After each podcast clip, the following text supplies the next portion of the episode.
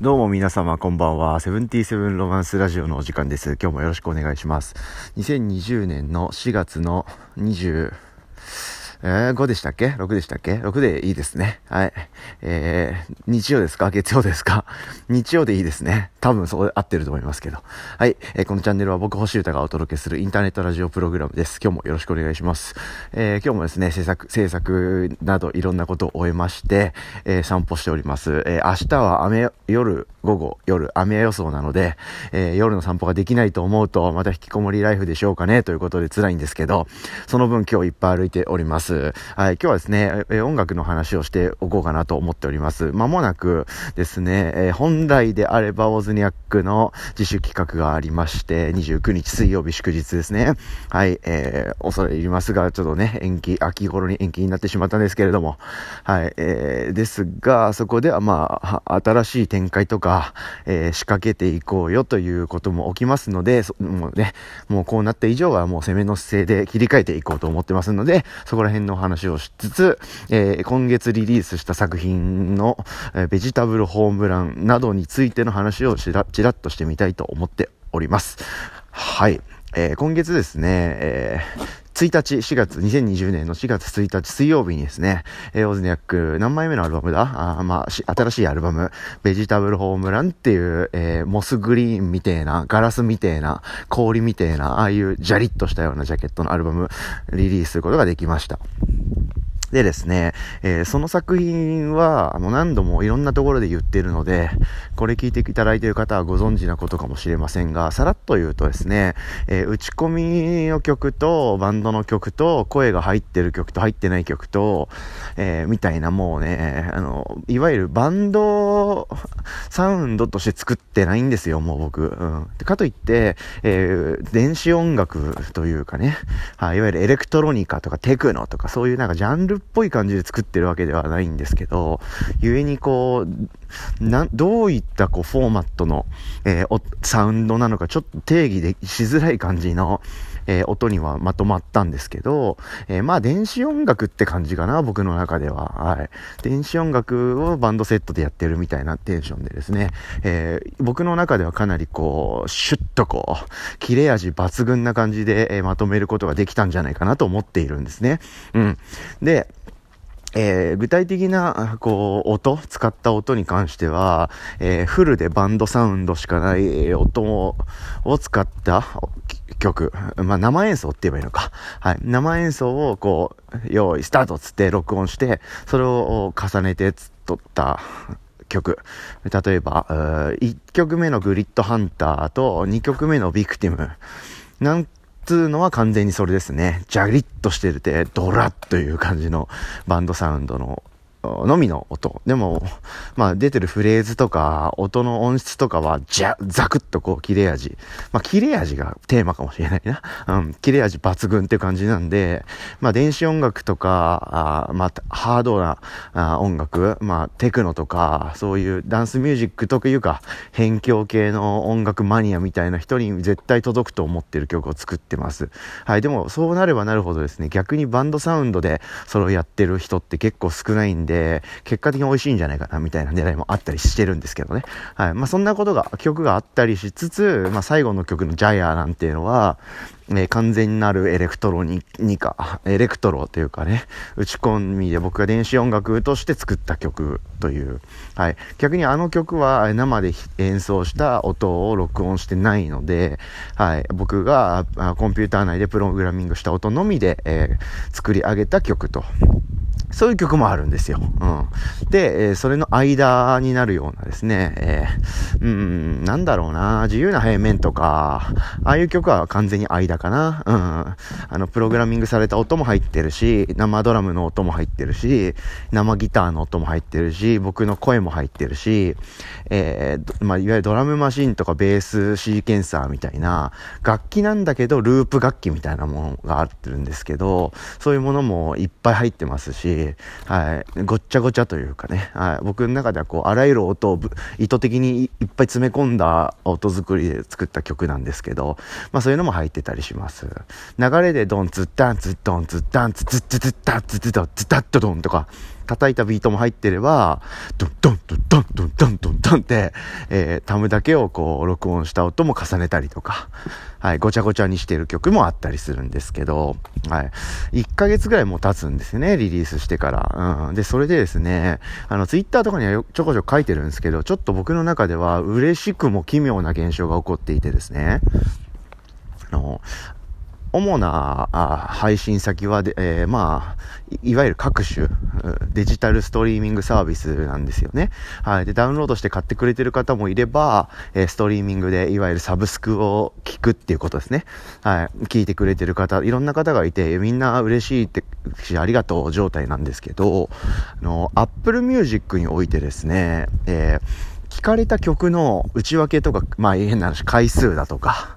はい、あの、スマホとかパソコンに上に保存するとか、購入するだとか、そういった内訳っていうのをですね、えー、僕は見ることができます。はい、そういうアーティスト専用の、こう、アナライズ的な、そういうアナリティクスのページっていうのがですね、申請することで見れるようになるんですけど、はい、それをですね、まあ、ちょこちょこチェックして、してるんですね。うん。で、それを見るといろいろこう、わかることもあって、まあ、言う、細かく言えば年齢層とか性別とか国籍とかその曲をどういう風にたどり着いて聞いてるのかとか、まあ、結構細かいデータまで取れるんですよ。はい。で、それでこう、はい、なるほどね、みたいな、こう、面白いなって思ったりとか、あとはもうもっと戦略的に使ってるアーティストとかだと、例えば国籍で、なんでかわかんないけど、ブラジルでクソ再生されてんだけど、みたいなことが分かれば、そこでもっと調べていって、深めて、間違いないなってなったら、そこにピンポイントでツアーに行ったりとか、はい、そこの、例えばブラジルって何語か知らない、ポルトガル語だっけ？はい、そういう言葉で SNS を発信してみるとか、そういう風なこう戦略っていうかね、もっと音楽をワールドワイドに間違いない感じで広めるための、えー、まあ計画とか、傾向と対策みたいのができたりして、えー、使いようによっていろんなこう未来を生み出せるかもしれないツールだと僕は思ってるんですね。はい。はい。で、前向きに僕もそれを捉えていて、えー、面白いなとか思いながら勉強しつつ、えー、つって見たりしてるんですよ。で、えー、その1ヶ月経ってですね、大体の数字って出てきつつあるんですけど、Apple Music も Spotify もそれが大体見れるんですけど、Apple Music と Spotify でですね、その傾向とか、その状態とかが全然違うんですよ。それがすごい興味深いんで、それ自体が発見でもあるんですけど、あの、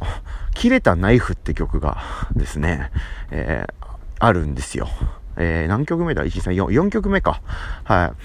い。ベジタブルホームランの4曲目に、まあ、切れたナイフっていうですね、えー、かっこいい曲名の 曲があるんですけど、それがですね、まさかの Apple Music では一番再生されてるんですよ。うん。で、Spotify だと一番再生されてるわけではないっていうか、まあ真ん中ぐらいかな。うん。やや下ぐらいだったっけな。まあそんな、まあ普通っていうか、他の曲と同じぐらいな感じなんですけど、はい、えー、Apple Music だと、一番再生されてると。はい。で、ボズニャックって言うても、現状っていうかまあ、最近まあ、ここ何年かでこう、進化を遂げてることは伝わってたら嬉しいですけど、まあでも言っても、バンドシーンの中からこうやって派生してきてるプロジェクトっていうかバンドなので、はい。基本、メインのリスナーの方々は、バンドの音楽を聴いて、たどり着いてる人なんじゃないかなって思ってる、思ってたんですね、僕は。はい。まあそうすると、2曲目のビークティムとか、3曲目の自由な平面とか、えー、5曲目のバトーレ・カンタービレか、6曲目のウェーブス。この辺に、こうリ、リスニングが集中するんじゃないかなと思ってました。で、もっと言うとですね、Apple Music と Spotify でも結構聴かれる音楽の傾向ってちょっと違うんですけど、よりですね、Apple Music のがやっぱ日本人の人が使ってる率が高かったりとか、バンドサウンドが好まれたりとかっていう傾向が僕の肌感覚としてはあるんですよね。うん、そんなこんながあるんで、より一層さっき挙げた3、4曲の方ががメインで Apple Music ではいっぱい聴かれて、いっぱい保存されて、いっぱい買われてるじゃないかと思ってたんですけど、ど、まさかのその結果ということで、それにですね、僕はすごく未来を感じたり、驚いたり、喜んだりしてます。はい。というのも、切れたナイフっていう曲はですね、えー、生音が入ってないかな。あの、いわゆる打撃、あの、ドラムとか、ギターとかベースみたいなもので言うと、えー、全部打ち込み、僕がプログラミングで作った音です。はい。で、えー、レコーディングを、まあ僕、まあ制作か、はい、してて、えー、レコーディングエンジニアのですね、兄に、このデータでお願いしますって言って送ったその日にですね、ちょっと声を入れたいなと思って、えー、何個、何、何、何語、何単語か、はい、その場でパソコンに向かってですね、マイクとか使わずに、MacBook Air なんですけど、僕、MacBook Air のですね、内蔵マイクに向かって、もにょもにょっとこう、あいくつかの単語を喋って、その声をちょっと加工する感じで、楽器としてこう、作り変えてですね、その音も含めて送ったと。うん。なので一応ざらついた音とか、まあ、人間が何かこう、何かをやってるみたいな雰囲気を足したくてですね、はい、それは狙い通り言ったんですけど、まあ、とはいえ、えー、音作りとのフォーマットとしては、いわゆる打ち込み曲、電子音楽、ダンスミュージックみたいな方向の曲として作った曲なんですよ。はい。で、も、さらにさらに言うと、すげえ暗いですよね。はい、結構暗黒舞踏感があるっつうか、はい。でしかも途中ぐらいまでですね、生ドラムの、えー、レコーディングした時のスネアとかハイハットとかキックの素材の音っていうのをですね、僕撮って、いつもレコーディングスタジオを去るんですね。はい。あの、リズムで撮ったりいろいろレコーディングした後にですね、最後の最後に、スネア、ダーンスネア短め、タンとか、ハイハット弱め、チ、ハイハット強め、チ、キック、ドン、キック弱め、ドンとか、そういう風にですね、こう、音、単、単発単発の音もですね、保険というか、まあ、いろんな意図があるんで、そこは細かく言うと時間がかかっちゃうんで言わないですけど、はい。まあみんな誰しもやると思うんですけど、いわゆる素材でもですね、えー、ドラムを通るんですけど、そのドラムの音を基本組み上げてですね、生ドラムっぽいリズムを作ってるんですね、前半は。はい。で、しかもそのリズムはあくまでも、えー、前振りみたいな感じ。はい。で、ブレイクっぽいんで、遠くで鳴ってる、まあ、ラジオっぽい音っていうかね、ローファイなサウンドとしてあえてやって、真ん中ぐらいから電子音のビートがドカーンって入るみたいな。そ、それしたらもうそのビートで踊っちゃって、イェーイ、ウェイウェイウェイってなって、もうそ、ポンって終わるみたいな。めちゃくちゃシュールな電子音楽と、なんか割と肉体的な、原始的なビートの曲を作りてえなと思ってですね。そうやってそういう風に構築したんですね。まあちょっと曲の構造の説明とか野暮なことしちゃいましたけど。あまあ、何が言いたいかっていうと、あの、今までのボズニャックに期待してるお客さんとかリスナーの方とか、はい、まあ、ウェーブスとかビクティムとかで、うわーって、バキバキバキみたいのが、あ一応メインラインといえばメインラインの一つではあるんですけど、全然そういう曲じゃない、こう、新しい側面というかね、はい、そういう曲が、えー、まあ、一番聴かれてるっていう状態がすげえ嬉しくて、来た来た来たみたいな気持ちに僕はなってます。やったぜみたいな。うん。でですね、まあ、要因は結構明確にも分かってて、ああなんでだろうなみたいに、こう、しらばっくれて調子こぎてるつもりでは全然なくてですね、全然今この場で言うんですけど、いわゆるプレイリストっていうのがあってですね、はい、あの、Apple Music だとリンゴのマーク、Spotify だとあの Spotify のマーク、Wi-Fi みたいな電波っぽいマークありますよね。はい。それがですね、あの、プレイリストの画像が、画面とか画像のどっかにポンって書いてあると。うん。それがですね、その各社の公式プレイリストって言いまして、はい。僕もプレイリストめちゃくちゃいっぱい勝手に作ってるって楽しんでるんですけど、そういう風に個人が作るとかじゃなくて、その Apple Music 社が作ってくれてると。Spotify 社が作ってる。要はそこの中のエディターの人がですね、作ってくれてる公式プレイリストっていうのがありまして、はい。その切れたナイフがですね、その公式プレイリストに結構入ってるんですよね。うん。なんか結構フレッシュでインディペンデントな、日本に、日本の、えー、切れ味鋭めの曲がいっぱい聴けるよっていう、わさびっていうですね、割とイケてるど真ん中みたいなプレイリストとかめっちゃ嬉しいんですけど、うん。そういうのに入ってたり、あとはですね、ちょっと勉強とか集中とかフォーカスとかリラックスとか、そういった時にぜひっていうですね、ピュアフォーカスっていうプレイリストに入ってたりとか、なんかそういうですね、こう、マジ嬉しいみたいな プレイリストに入るって展開がですね、ま、巻き起こっております。はい。で、何回でも、いつでも言いますけど、僕はその、公式プレイリストに入れてもらえることももちろん嬉しいですけど、普通に聞いてくれてるだけでめっちゃ嬉しいし、あと、リスナーの方とかですね、どこの誰か知らない誰かが、えー、なんかプレ、作ったプレイリストに君の曲入ってるよみたいなのがですね、今言ったぐらいの情報はわかるんですよ。誰の何ていうプレイリストに何の曲が何回入ってるとか、細かいとこまではね、僕見れないんですけど、なんか、誰かが作ったプレイリストにも入ってるっぽいぜ、みたいなぐらいは見れるんですよね。で、結構いろんなプレイリストにですね、突っ込まれてるみたいなんですね。あの、切れたナイフ以外の曲も。うん、だからなんかすげえ、もう嬉しいじゃんみたいな気持ちがすごいこう募り続けてくる日々でですね、僕は幸せをかみしめ続けてるんですけど、うん、本当にありがとうございます。改めて。まあそんなか、こんながあるんですけど、まあ今言ったような要因でですね、おそらくオズニャックに向かってきてくれた人もいるんですけど、そのプレイリストの中で、こう、偶然、え立ち寄ってくれて、聞いてくれた人っていうのも結構いるみたいなんですね。うん、で、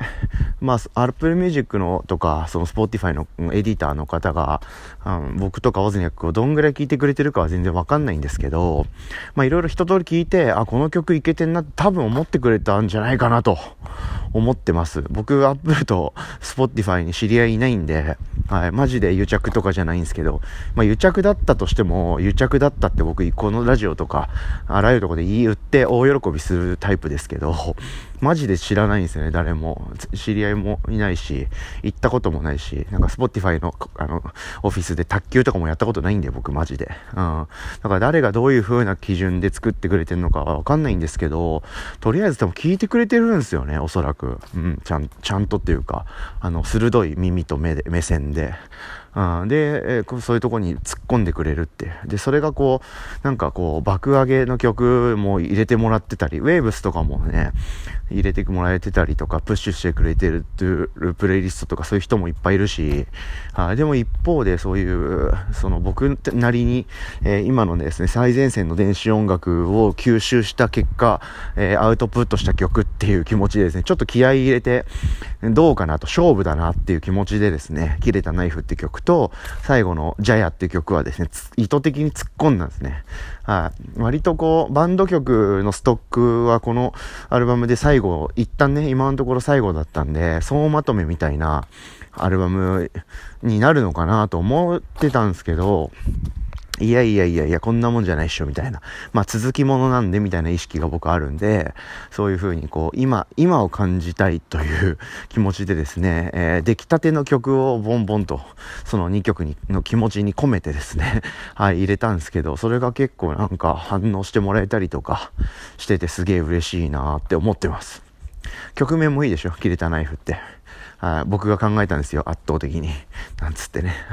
っていう感じがあるんで、まあ理由は僕ももうさすがにちょっと分かってるんですけど、すげえ嬉しいなっていうことがあってのと、まあ、そういうところも聞いてもらえてるなっていう、こう、立体的な喜びをかみしめております。はい、これも一重にですね、いつもシェアしてくれたりとか、聞いてくれてる皆様の本当におかげでしか本当にありませんので、改めてこんなところですけど、えー、電波上で、え、感謝を伝えます。ありがとうございます。そしてもっと聞いてください。はい、もっと友達にシェアしてください。ぜひよろしくお願いします。